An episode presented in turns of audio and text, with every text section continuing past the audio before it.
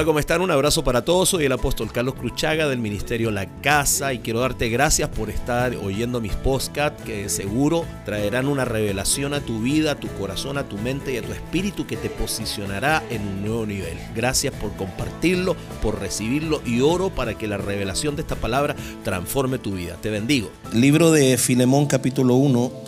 Bueno, en realidad se dice capítulo 1, aunque un puro capítulo, versículo 6 para que la participación de tu fe sea eficaz en el conocimiento de todo el bien que está en vosotros por Cristo Jesús. Lo vuelvo a leer. Para que la participación de tu fe sea eficaz en el conocimiento de todo el bien que está en vosotros por Cristo Jesús. Pueden retirar las ofrendas, por favor.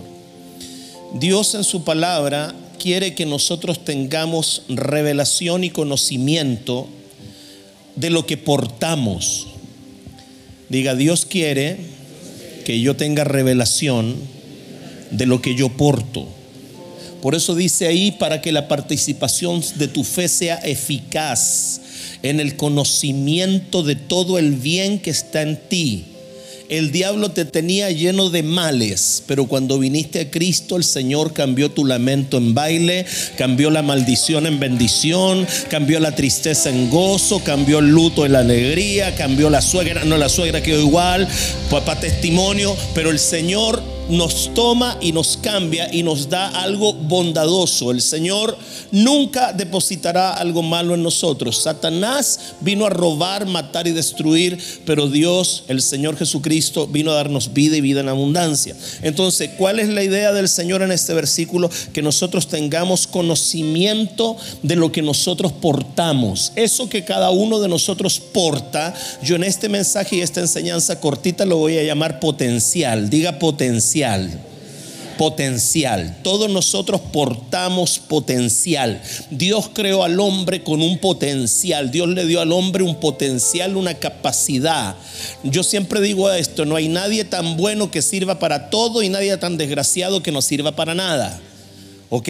Nadie es tan bueno que sirva para todo y nadie es tan desgraciado que no sirva para nada. Yo sé que mis hermanos venezolanos cuando escuchan esa palabra quedan así con los pelos parados, pero acá en Chile tiene menor connotación que la que tiene en su país. ¿Ok? Entonces quiero que entienda eso. Dios nos dio un potencial. Libro de Génesis capítulo 1, versículo 27. Dice así la palabra, capítulo 1, verso 27 dice, y creó Dios al hombre a su imagen, a, imagen de Dios, lo creó, varón y hembra los creó, los creó varón y hembra, punto. Aquí no hay paños intermedios, aquí no hay eh, eh, eh, género raro, aquí no hay, aquí no sé lo que soy, si soy mosca, si soy abeja, si soy un árbol, si soy, soy un binario, trinario, fornario, no, no, aquí nada.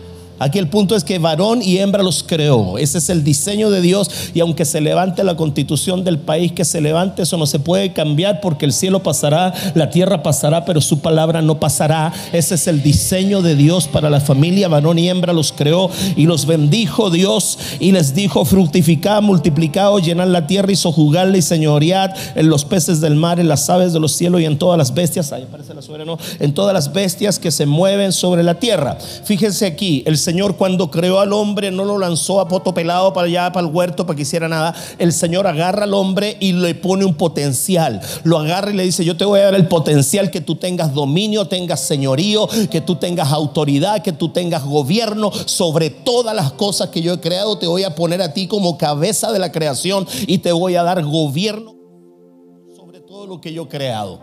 ¿Ok? Entonces cada ser humano dentro de sí mismo carga un potencial. ¿Qué significa potencial? Es la habilidad no expuesta el poder reservado, la fortaleza sin explorar, las capacidades sin descubrir, el éxito que aún no usamos, los dones dormidos, los talentos escondidos que están dentro de nosotros sin que nosotros sepamos que lo tenemos ahí. Una de las cosas que revela muchas veces nuestro potencial son las crisis. Una persona en crisis se llega a dar cuenta cuán fuerte puede ser. Una persona en crisis se llega a dar cuenta cuán, cuán creativo puede ser. Una persona en crisis se llega a dar cuenta cuánto puede resistir.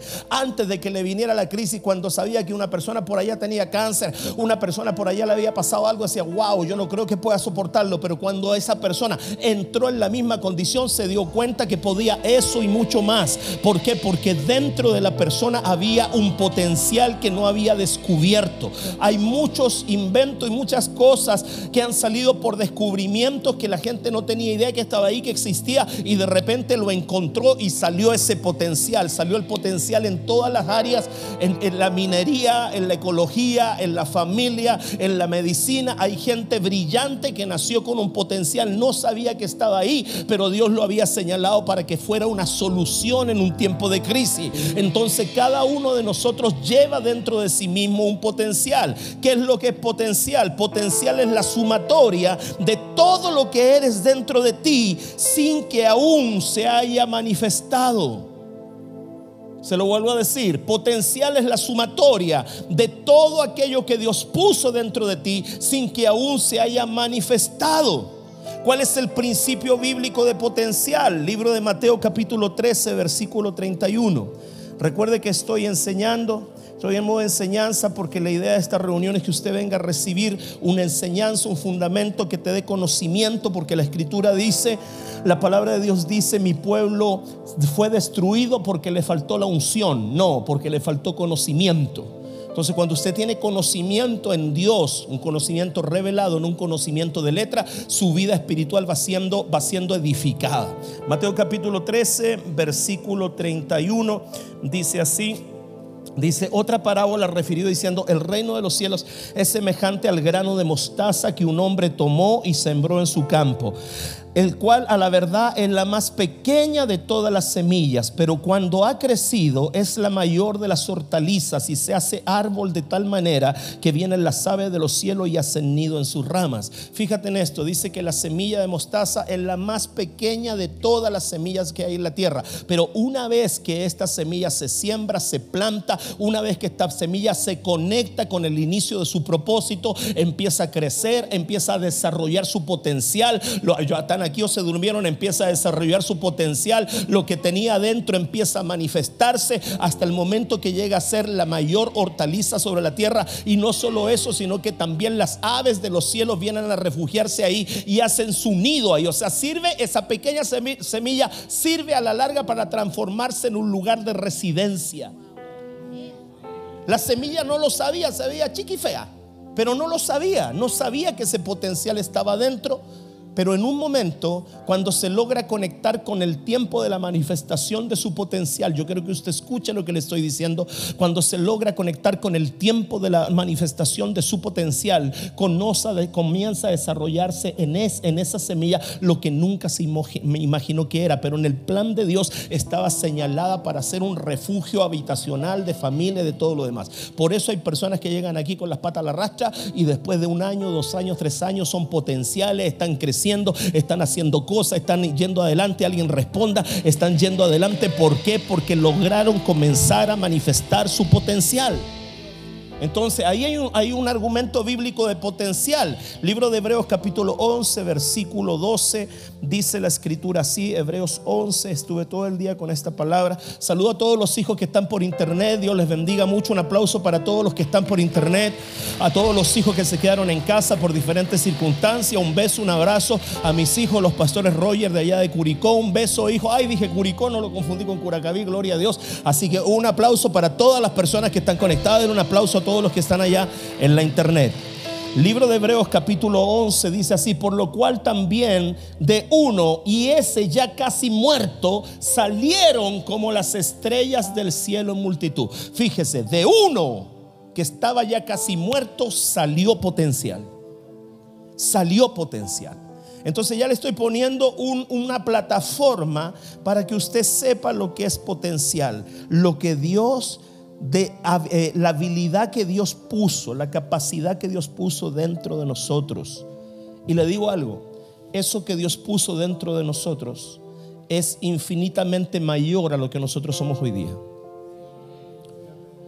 Yo le voy a decir algo. usted todavía no alcanza el nivel de plenitud en Cristo relacionado a la comparación del nivel de profundidad de pecado que el diablo lo tuvo. Se lo vuelvo a decir, usted todavía no alcanza la plenitud en Cristo del nivel que el diablo lo tuvo sumergido en el pecado. Imagínese lo que el Señor va a hacer cuando llegue al nivel del pecado de donde Dios lo sacó y cuando supere eso en su vida. Pero alguien aplauda, alguien diga, gloria a Dios que para allá voy. Gloria a Dios que para allá vamos. Diga conmigo, yo jamás, diga, yo jamás estaré peor que el día que Jesucristo me salió al encuentro. Diga, yo jamás estaré peor que el día que Jesús me recogió. Aplauda al Señor. Entonces, hay mucho más para nosotros. Entonces, ¿cuál es el proceso para que nuestro potencial se desarrolle? Son cuatro pasos. Antes daba 200 pasos. Hoy día le voy a dar solo cuatro. Primero el nacimiento de la semilla, luego la muerte de la semilla, luego el desarrollo de la semilla y luego el crecimiento y la fructificación de la semilla. El nacimiento de la semilla. Libro de Juan capítulo 1 versículo 12.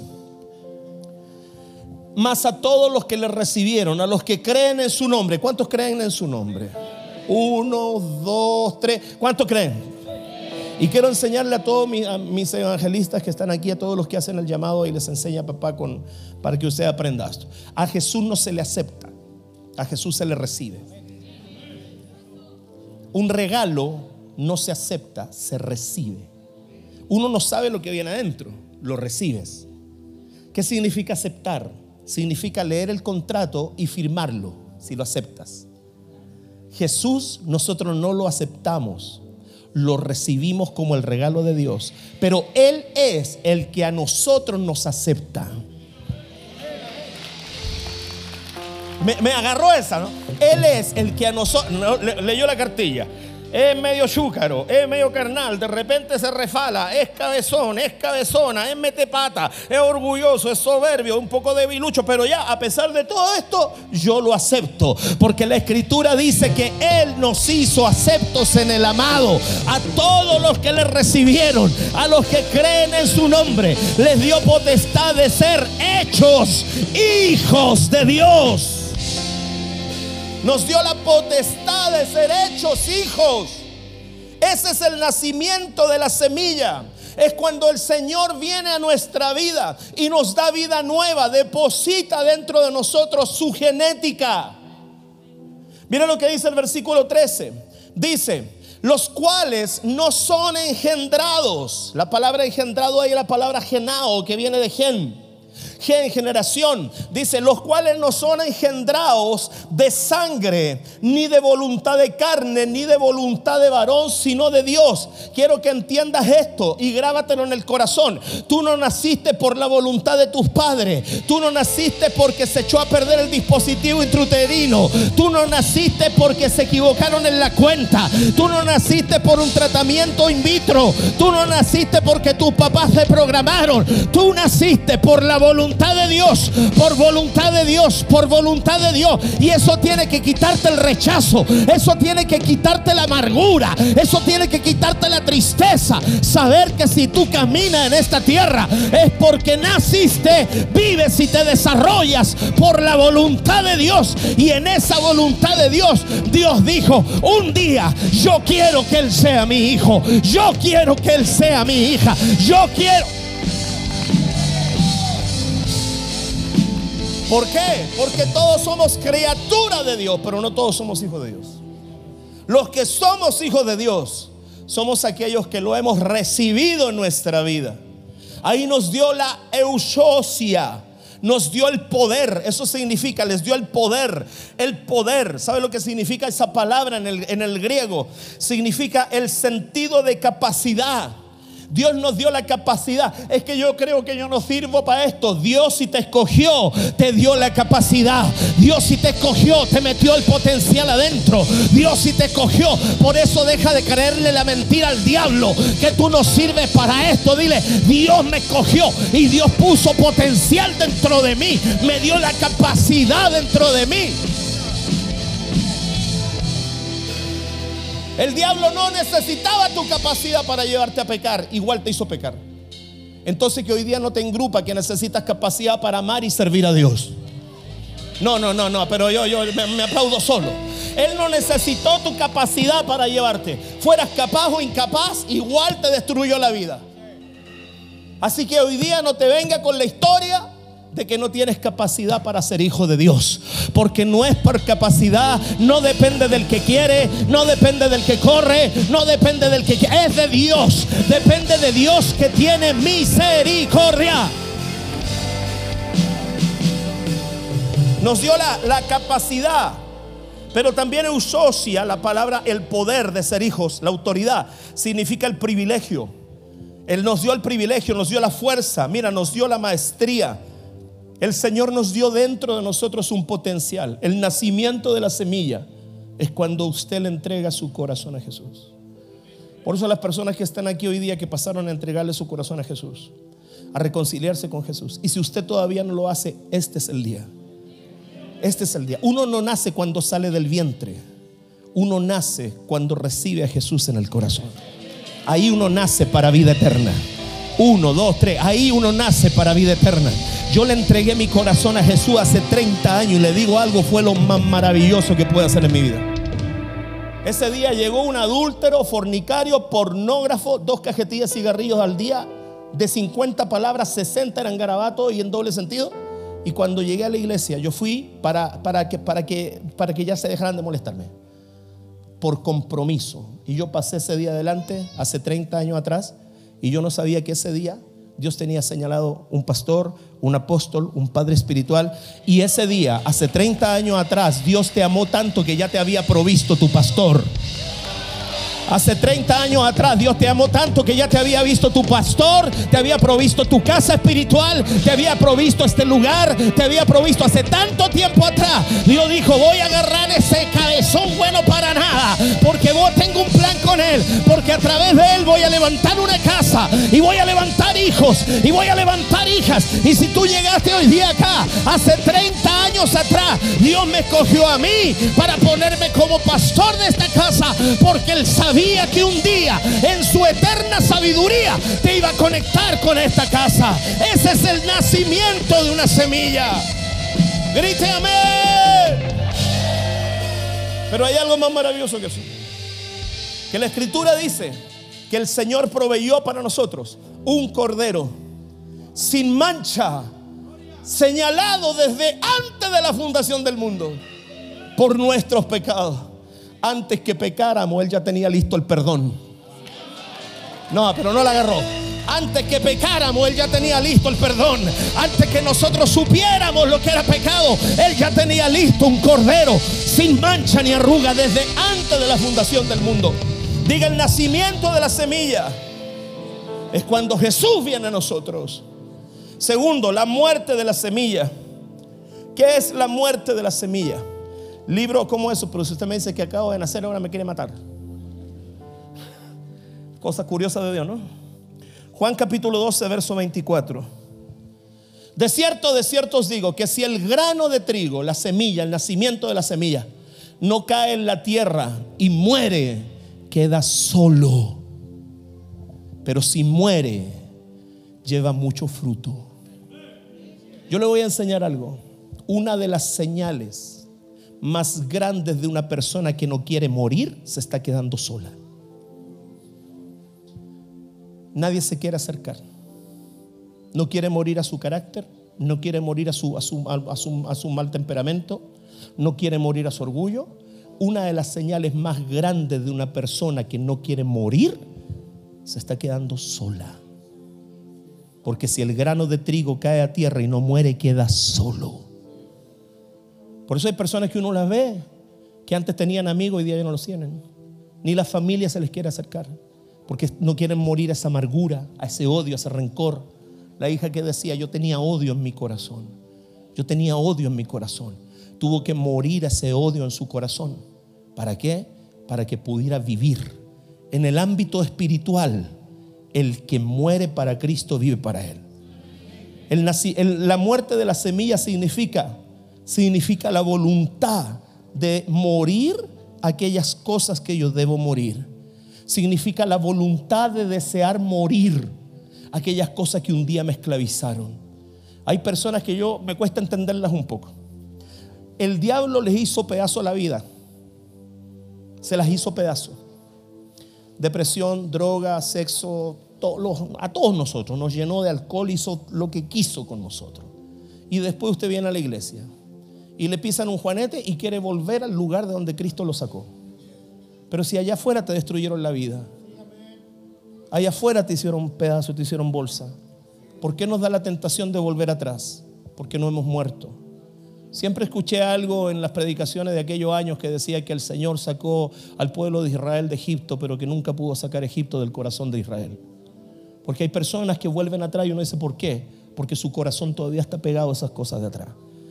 El segundo proceso de la semilla del potencial para que se comience a manifestar en nosotros es que nosotros dejemos morir aquellas cosas, el yo, nuestro ego, a nuestra vida pasada. ¿Por qué? Porque en la etapa donde nos vaciamos de nosotros mismos es donde nosotros empezamos a caminar hacia el desarrollo de nuestro potencial. Primera de Corintios capítulo 15, versículo 36. Necio. ¿Sabe lo que significa la, palabra necio en la versión nuestra de hoy día, hablando hoy? Tonto. Pongámoslo un poquito más, más fuerte. Bruto. ¿Qué significa la palabra necio? Tonto. Imagínate, tú al hermano no lo saludes de la iglesia, tú otro le escribe una carta y los trata de tonto. Tonto. Lo que tú siembras no se vivifica si no muere antes. Lo que tú siembras no cobra vida si no muere. Es como rara esta cosa, ¿no? ¿Cómo para que cobre vida tiene que morir? No entiendo. Pero si le dices que esté vivito. Pero en el ámbito espiritual, lo que tú siembras, si no muere, no vivifica. Te doy un sencillo ejemplo a nivel de finanza. Un sobre, ese sobre que está ahí. Te doy un sencillo ejemplo a nivel de finanza. Y lo vas a entender. Pero la gente a veces con plata entiende más rápido voy a diezmar. Voy a llevar mi diezmo al Señor. Lo voy a diezmar. Lo voy a diezmar, ¿eh? voy a obedecer. Voy a ir con mi diezmo. Porque hay que obedecer. Estoy diezmando. Aquí está mi diezmo. Ahí está mi diezmo, Señor. Enjoy. Disfrútalo. Y ahora que vengan tus bendiciones. Aleluya, amén. Y se va para la casa. Al otro día en la mañana le llegan a cortar la luz y empieza a escuchar ese maravilloso sonido de la escalera SGE subiéndose en el poste. Clac, clac, clac, clac, clac, clac, clac, clac, clac, clac. Y cuando el tipo está arriba con casco amarillo, hay otro que está en la puerta tocándote la puerta. Y tú abrís la puerta y está uno ahí y el representante con el alicate allá arriba. No hay tiempo para coima, para nada. Uno al frente, el otro arriba. ¿Ah? El, el, ángel del infierno y el ángel de la, la muerte segunda. Y están ahí los dos a cortarte la luz y te cortan la luz. Y si tu pensamiento es este, uy, si yo no hubiese diezmado ayer, hubiese pagado la luz, tú no has muerto esa semilla. Necio, lo que tú siembras no se vivifica si primero no muere. Por eso llevas tanto tiempo haciendo cosas, diezmando, sembrando y la cuestión pero el otro día te acordaste, uy, tenía que pagar la cuenta y se me había olvidado. Ay, justo diezmé. No ha muerto esa semilla. Necio, lo que tú siembras no se vivifica si no muere primero. Si tú le ofreces tu vida al Señor ahí, después tú vienes y la agarras de vuelta, eso no ha muerto. Por eso no, no hay cambios. Porque para que las cosas se vivifiquen, primero deben morir. ¿Está leyendo ahí? Entonces mira lo que dice, necio, lo que tú siembras no se vivifica. Versículo siguiente. Y lo que siembras no es el cuerpo que ha de salir, sino el grano desnudo, el potencial que tiene adentro. Eso es lo que brota. Por eso el primer paso es el nacimiento de la semilla. El segundo paso es la muerte de la semilla. Yo le voy a enseñar algo, hijo. Usted porta de Dios en su vida simplemente las áreas de su vida que Dios tiene en sus manos. Se lo digo otra vez. Usted porta de... Siéntate atrás, por favor. Pastor David, ven acá. Usted porta de Dios en su vida simplemente lo que Dios tiene de tu vida en sus manos. Eso es lo que tú portas. ¿Sabes por qué? Porque la escritura dice así, que un día Jesús dijo esto, Padre, todo lo mío es tuyo y todo lo tuyo es mío. Eso se llama la ley del intercambio. ¿Quieres más de Dios? Entrégale más de ti. ¿Quieres más de Dios? ¿Quieres más de la vida de Dios en tu vida? Entrégale más de tu vida a Él. Porque en el ámbito espiritual, Dios es Señor. Y quiero que escuches esto.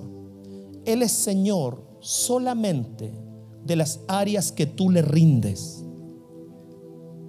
Él no toma la fuerza nada.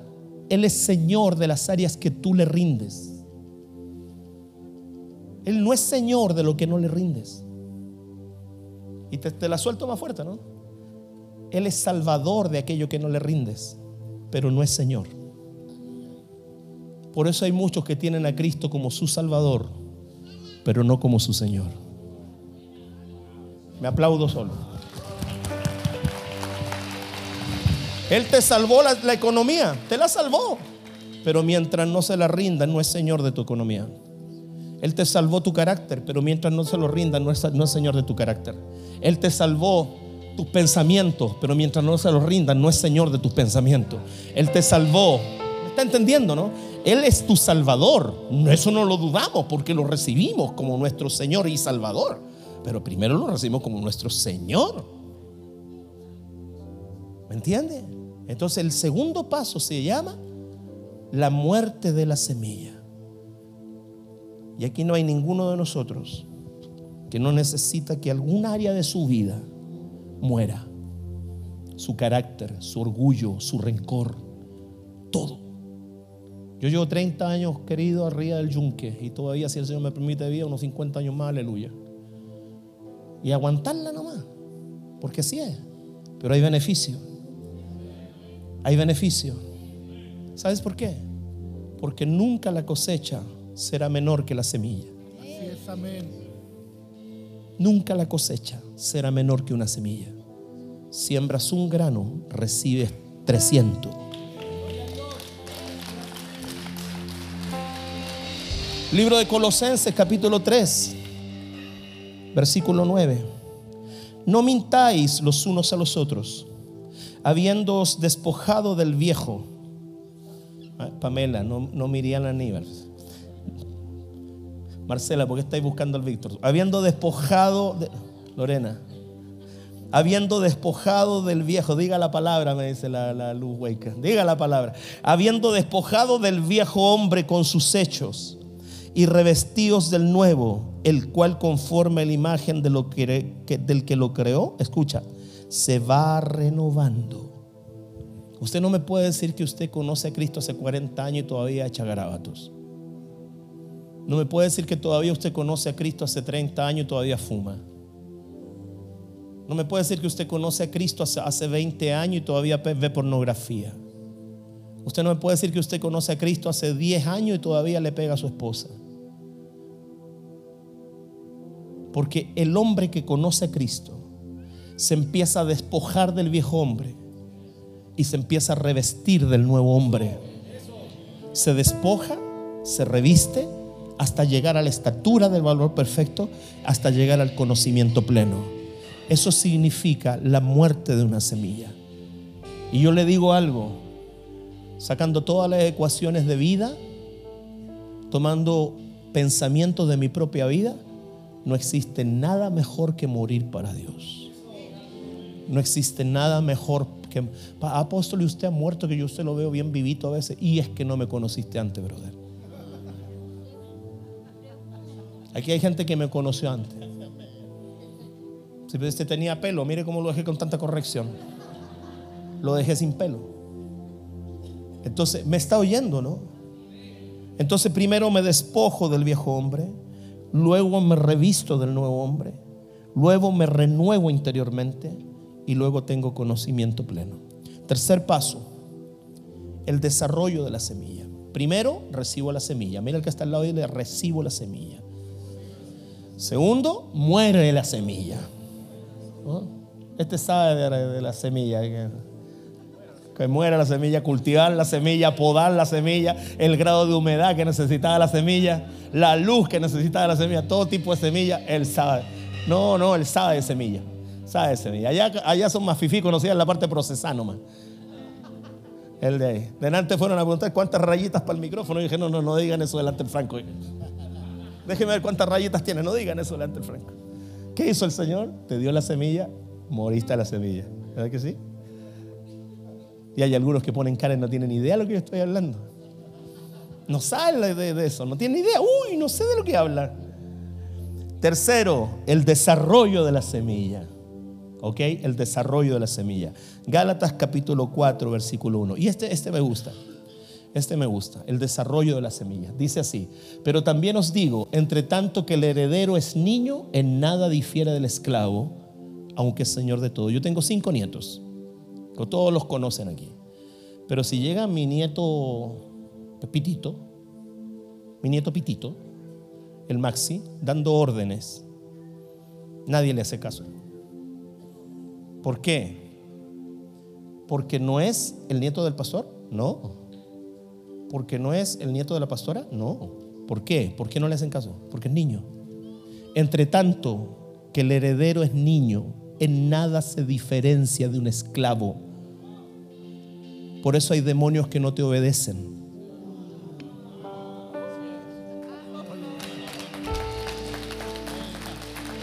Te reconocen como hijo, pero todavía no tienes la altura para darles órdenes. No, no, pero alguien diga amén. Te reconocen como hijo, pero todavía no tienes la altura para darle órdenes. Te reconocen como hijo, dicen, este es hijo, pero todavía no tienes la altura de tomar autoridad. Entre tanto que el heredero es niño, en nada difiere del esclavo, aunque es señor de todo. Hijo, me estás tapando mucho la gente. Córrete para atrás, por favor. Cámara. Forward, please. Move. Muévete, pepa, para, para, trapas, grapas, yapas. Entre tanto que el heredero es niño, en nada difiere del esclavo, aunque es señor de todo. ¿Está entendiendo? Por eso usted dice, pero ¿por qué si yo le oré, le grité, le ayuné, le pegué cuatro patas en los hijos y no resultó? Porque todavía es niño. Porque todavía es, oye, ¿han escuchado ustedes alguna, alguna, alguna liberación de personas que le hacen con garato? Sal de aquí, diablo, ¿cierto? ¿Qué pasa con ese? ¿Es hijo? Pero si eso lo hemos escuchado montones de veces. Yo me sé una cantidad de anécdotas. Se ponen nerviosos se ponen, y le salen garabatos en medio de las liberaciones. Sal de aquí, diablo. En nuestro retiro no ha pasado. Profetanía, no, no. La otra vez había una en un retiro. ¡Sal fuera, diablo! No, pero se estaba liberando ella. Oye, tú te, te encontrás con cada cuestión aquí. Y tú decís, ¿y por qué? Porque aunque es hijo, es niño. Por eso, la autoridad no tiene que ver con ser hijo, tiene que ver con madurez.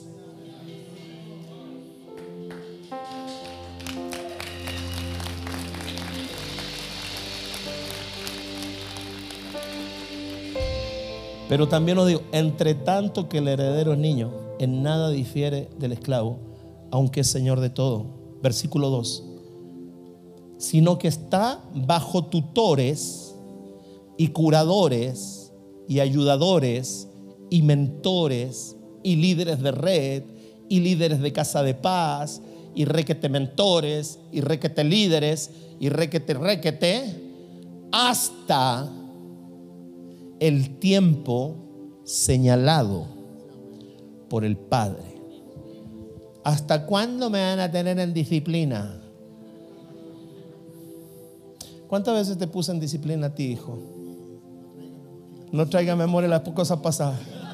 Tres veces. ¿Y la disciplina más larga de cuánto fue? Seis meses. Seis meses. Y justo fue en el tiempo que empecé con una serie de la Santa Cena, ¿te acuerdas? Diezmar ni ofrendar. Agárrese la, la- la disciplina de su Padre Espiritual. No vas a ofrendar, no voy a recibir tus diezmos y no puedes cenar. Durante seis meses no diezmó, no le recibía sus diezmos, no le recibía sus ofrendas y no podía cenar. En otros lugares te los ponen a disciplina, pero que nos falte la ofrenda y el diezmo. Yo ni el diezmo le recibo.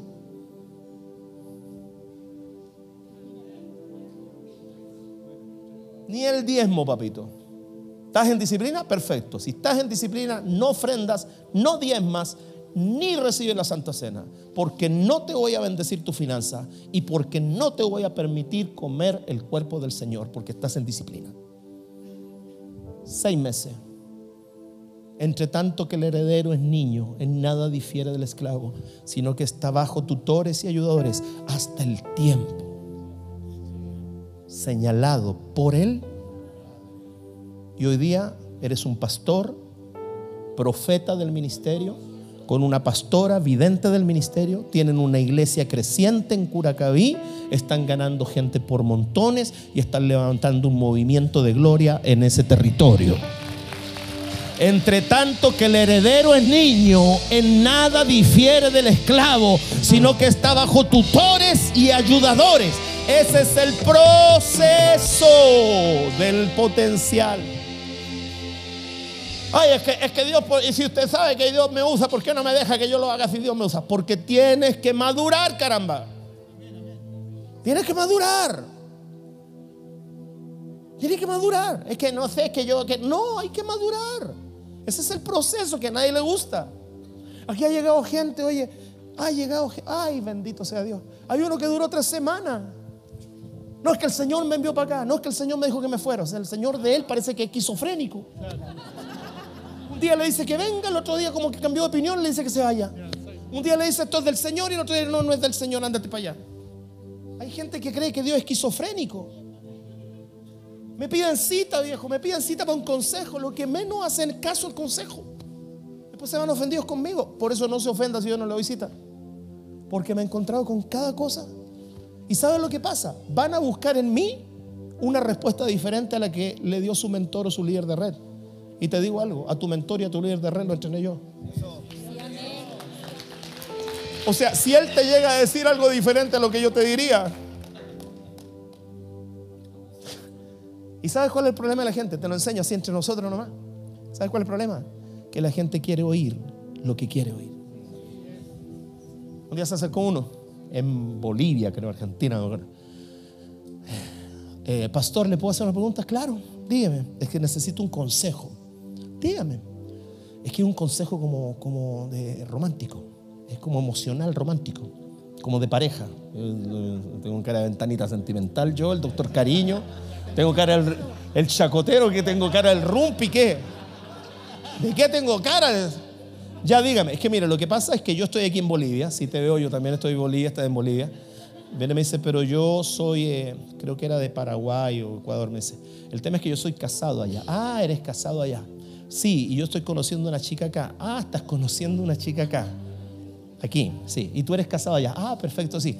Entonces lo que pasa, bueno, que yo también soy casado allá, pero yo también, eh, bueno, tuve una relación con una mujer en Argentina con la cual tengo un hijo. Tienes un hijo en Argentina y eres casado ¿dónde? En Paraguay. Tienes, o sea, estás casado en Paraguay y tienes hijo en Paraguay. Sí, en realidad tengo uno. Tienes uno con tu esposa en Paraguay, sí. Y tengo otro en Argentina, sí. Y ahora estás en Bolivia, sí. Y lo que pasa es que estoy empezando una relación con una chica de aquí a la iglesia y yo quiero que usted me diga si es del Señor o no. Es, es- oye, escúchame, ese, ese, ese se, se agarró al no procesado. Ese se agarró al, al no procesado, al que tenía la unción del Saiyajin. Entonces yo lo quedo mirando y digo, ¿qué quieres oír? Que usted me diga si usted es un hombre de Dios. Mira, por respeto aquí, no le voy a decir lo que le dije. No, no, no, no, no, no, no. Oye, oh, irreproducible. Se lo dije en lengua para que el tipo ya supiera que la cosa ya no tenía palabra humana que lo escribiera. Lo que menos le dije fue sinvergüenza. Sinvergüenza, hijo del diablo. ¿Qué esperas que yo te, te, venga a manosear tu carne y tu deseo de hacer cochinada? Arrepiéntete de tu pecado. Porque la gente a veces te busca porque quiere oír algo que los saque del proceso. Primero, el nacimiento de la semilla. Segundo, la muerte de la semilla. Tercero, el desarrollo de la semilla.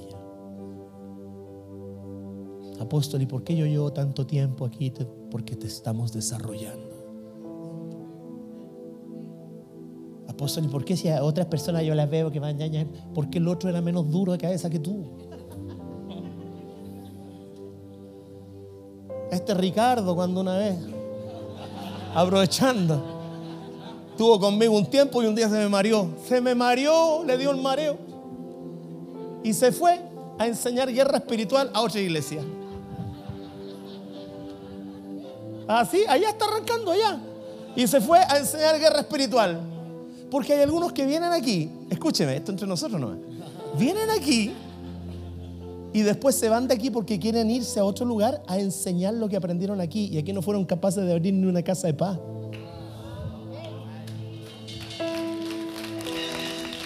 O sea, ¿pero qué? ¿Cómo te me vienes para acá a aprender y aquí no me abre una casa de paz en cuatro años, pero te vas para la iglesia Periquito para enseñar allá lo que dices que aprendiste acá? Yo te enseño algo, conocimiento que no practicas no te pertenece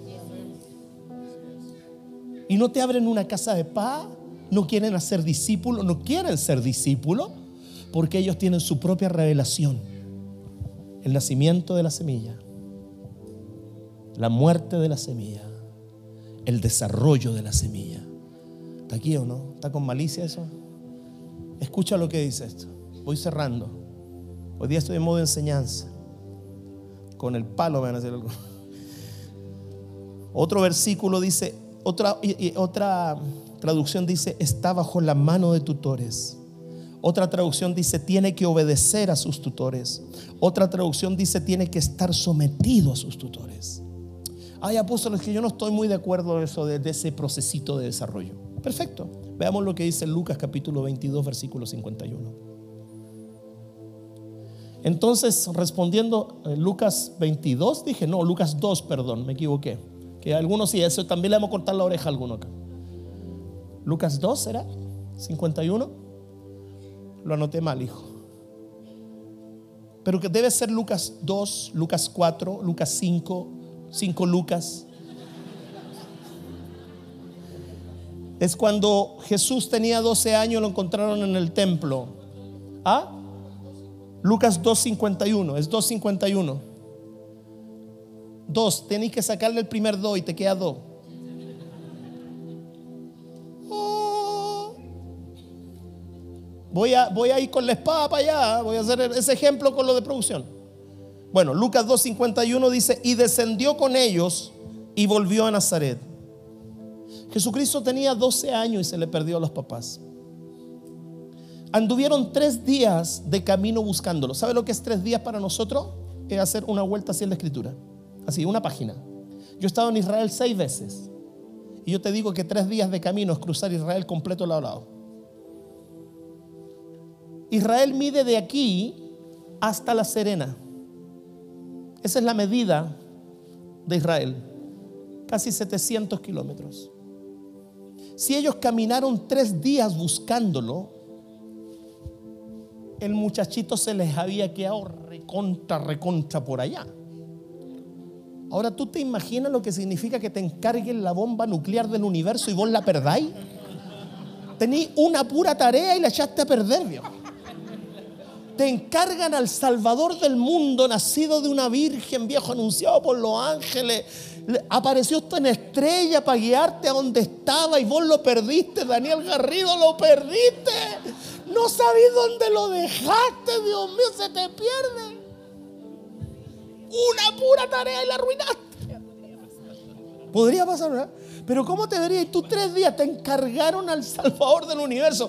Vino un ángel viejo a anunciártelo y vos lo perdí. El Roger, Roger, tú lo perdiste. Uy, Dios mío. Oye, ¿verdad que una vez el Rogers, al Lucho igual se te quedó una vez el hijo en la iglesia? Oye, se le quedaron los hijos, ¿verdad? Cerrábamos la iglesia y el hijo estaba dentro. Está mi hijo adentro, está mi hijo adentro. Yo me acuerdo de uno que una vez llegó cuando yo cortaba el pelo, llegó a la peluquería. Y acuérdame dónde quedé, que entre tantos chistes me olvidé. Llegó a la peluquería, viejo, y le estoy cortando el pelo y a la mitad el corte pelo se saca la capa y sale corriendo. Yo no sabía por qué. Me dice, dejé a mi hijo en el jueguito del supermercado. En ese autito. Cabros chicos, todavía le están liderando el chauma.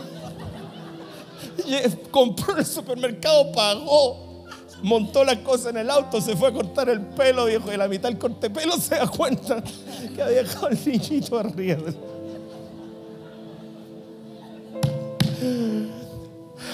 Ay, Señor. Entonces lo encontraron, voy cerrando, lo encontraron y cuando lo encontraron, ponme el, el versículo 50, por favor. Jesucristo, gracias porque este problema fue de José de María. Versículo 50 dijo.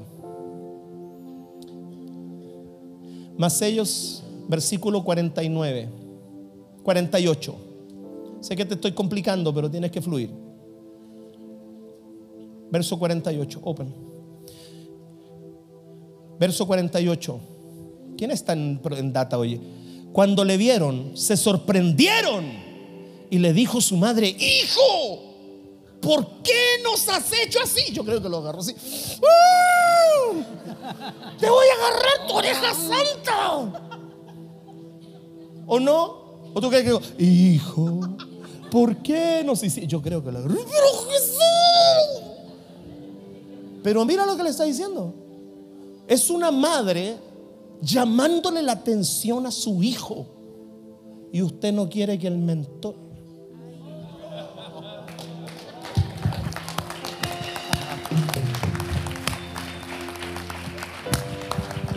y usted no quiere que el mentor le llame la atención, es que no quiere que le pongan demandas, que no. Es una madre llamando a su hijo a terreno.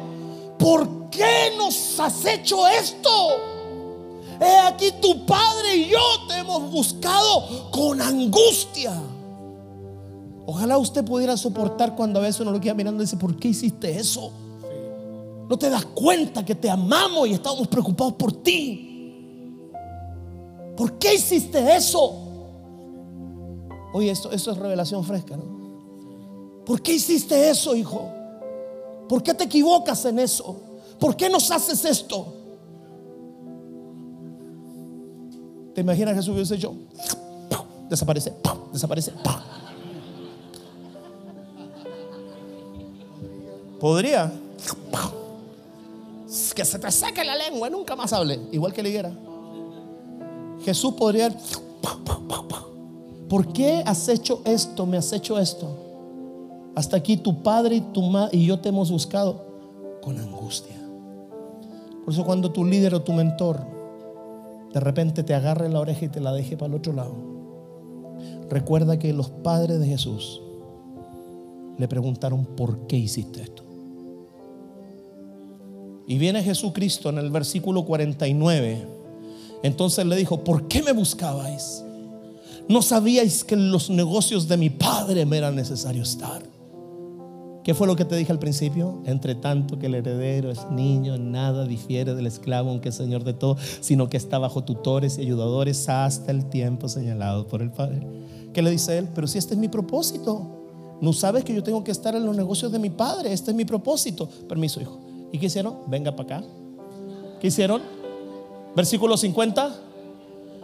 Más ellos no entendían. Versículo 51. Mira, mira, si es tan bueno, él me pone aquí para que yo lo te amo, hijo, te amo. Mira, me pone mi escudero, me pone mira. Y descendió con ellos y volvió a Nazaret y estaba sujeto. Tenía un propósito, tenía un propósito, tenía una asignación. Tenía un llamado, tenía autoridad, era el hijo de Dios, pero Dios lo puso bajo un padre y una madre y él tuvo que sujetarse a ellos. El Padre del cielo no bajó a reprenderlo. El Padre del cielo no bajó a corregirlo. El Padre del cielo ni siquiera les dijo dónde estaba. El Padre del cielo esperó que ellos cumplieran su asignación, lo fueran a buscar, le pegaran un regaño, le tiraran la oreja y lo devolvieran con ellos. Y a contar de ese momento estaba sujeto. Y el cielo no se involucró porque Dios nunca va a pasar a llevar la autoridad que Él mismo estableció para a una asignación. Me aplaudo solo. Me aplaudo solo. Por eso, escucha eso. Si Jesús se tuvo que sujetar, ¿qué queda para ti? ¿Qué queda para ti? ¿Qué queda para ti? ¿Qué queda para ti? ¿Qué queda para ti? ¿Qué queda para mí? Si Jesús se tuvo que sujetar y decir, sí Señor. El desarrollo y lo último.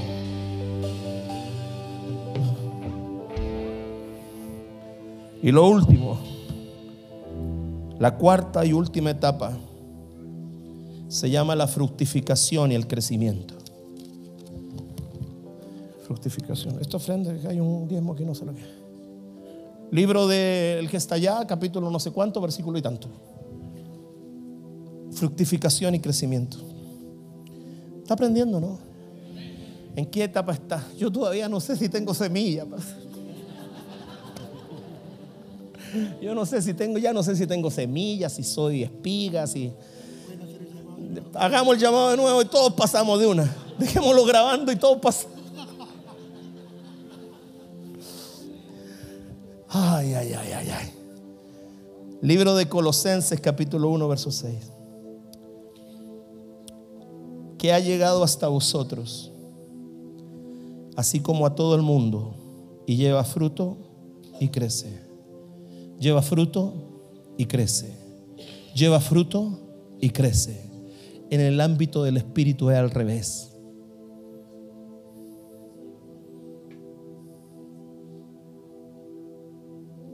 lleva fruto y crece. Lleva fruto y crece. Lleva fruto y crece. En lo natural es crece y lleva fruto. Crece y lleva fruto. ¿Sabe lo que te hace crecer? Tu fructificación. No esperes crecer para fructificar. Fructifica y crecerás. Fructifica en amor, en paciencia, en sujeción, en santidad, en tolerancia, en perdón. Fructifica en madurez, fructifica en carácter. Y cada vez que vas fructificando, vas creciendo, vas creciendo, vas creciendo, vas creciendo. Hay una persona que empieza a dar fruto en una casa de paz y empieza a crecer. Espiritualmente empieza a crecer. Empieza a crecer. La persona empieza a crecer. Qué rico verte, Bárbara. Te había extrañado, hija. Empezamos a crecer. Colosenses capítulo 2, versículo 19.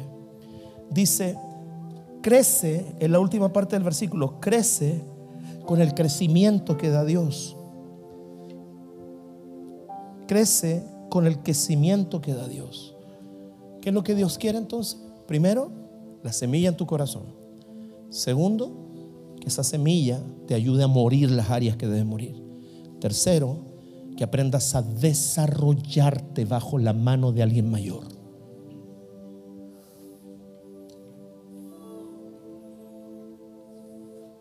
Someteos pues, me acuerdo yo, cuando quería que Dios me usara, ante tiempo, si uno siempre que cree que Dios lo usa ante tiempo.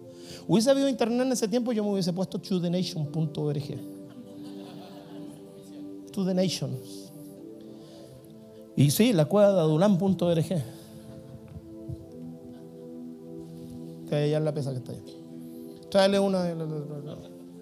Haznos descuento al por mayor para todos mis discípulos, necesitamos una.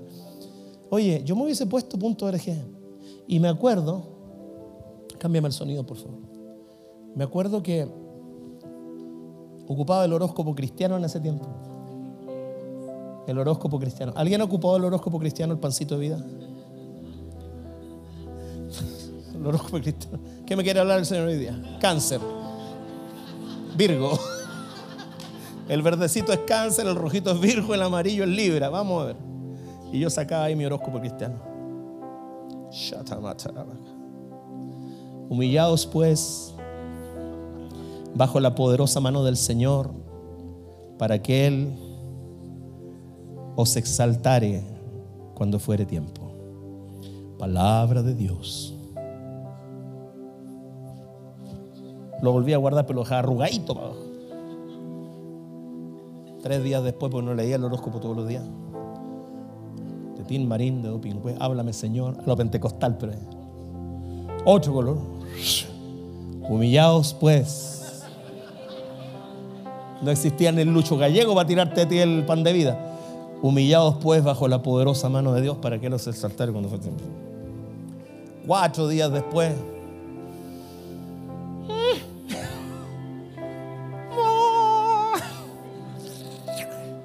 Saque el amarillo, saque el azul, vamos por el, por el verde. Humillado. ¡Ah! Se lo digo delante de Dios. Lo lancé. Saco otro. Y como que el Señor lo escribió en el aire, viejo. Humillados pues bajo la poderosa. Yo no sé si existirá un pan de vida que traiga dos veces y yo me saqué el premiado, viejo. Humillaos pues bajo la poderosa mano del Señor. Yo le digo algo, es mejor humillarse bajo su mano voluntariamente a que Él te tenga que meter crisis para que tú humilles. Es mejor que tú te humilles voluntariamente a que Él te tenga que tocar y meter una crisis para que tú humilles. Hay tanta gente que, que ha tenido que ser quebrantada la soberbia por medio de una crisis. Una vez ministré a una pastora que estaba pasando un muy mal tiempo, un horrible tiempo. Y la pastora estaba tan mal. Hijo, no te vayas. Quédate, yo voy a pedir que alguien te lleve. Quédate con tu esposo. Quiero que escuche hasta el final. Estaba pasando tan mal tiempo, tan mal tiempo. Y yo la voy a ministrar, hijo. Y le pongo la mano encima. Y yo quería darle una buena palabra. Y le estoy ministrando. No, humillado bajo los veros. Y el Señor me dice, dile que yo permití que tocara fondo para que aprendiera a tener misericordia.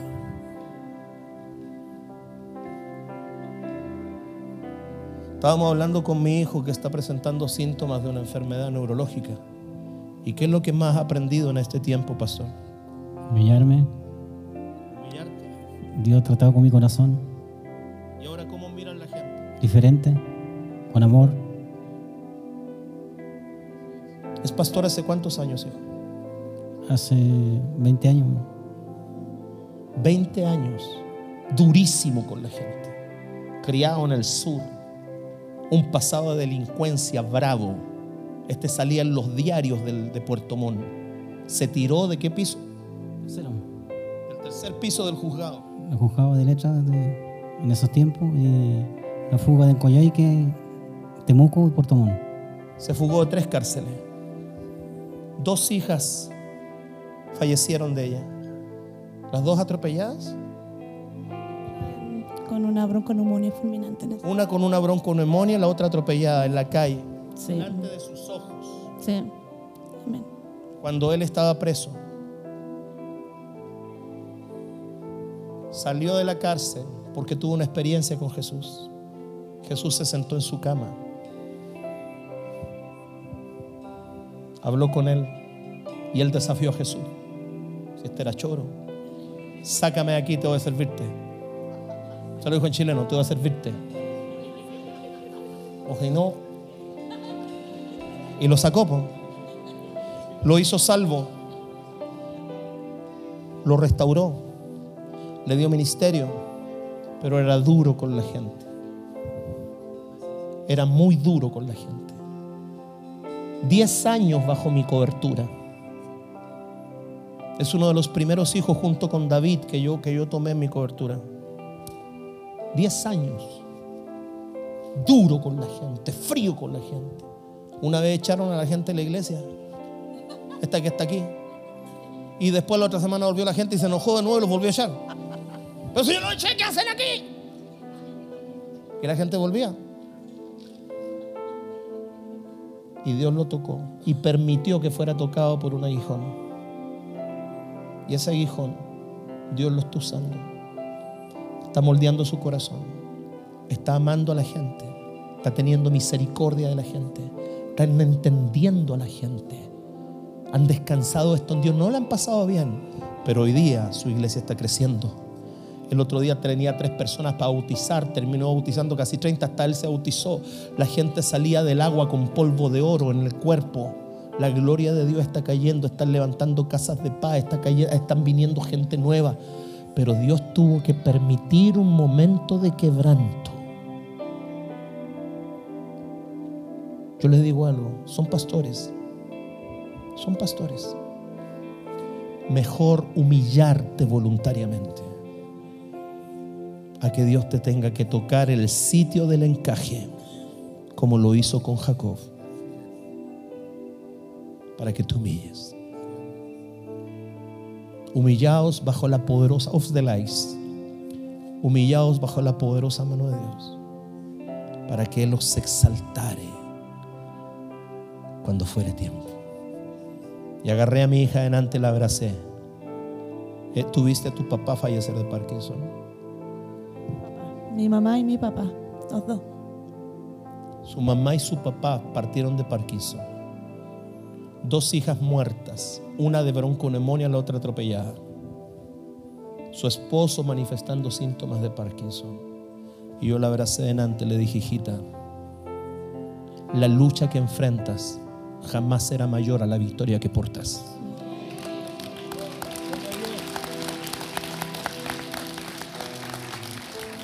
Yo no le he visto a Jesús ni el marco. No le he visto ni la punta al ala al ángel y a este se le sentó en la cama. Todos nosotros cargamos la semilla. Tenemos que morir a la semilla. Tenemos que dejar que la semilla se desarrolle. Y tenemos que permitir que la semilla fructifique. Espero que el Señor te haya bendecido por medio de este podcast que acabas de terminar de oír y que la presencia de Dios y la palabra de Dios haga vida en ti. Te invito a que compartas todo este material que de seguro bendecirá a mucha gente, a muchos hermanos, a muchos pastores. Así que te invito, comparte y haz correr esta bendición. Que tenga una linda tarde, una linda mañana, una linda noche, un lindo día, no lo sé, pero te bendigo en el nombre de Jesús.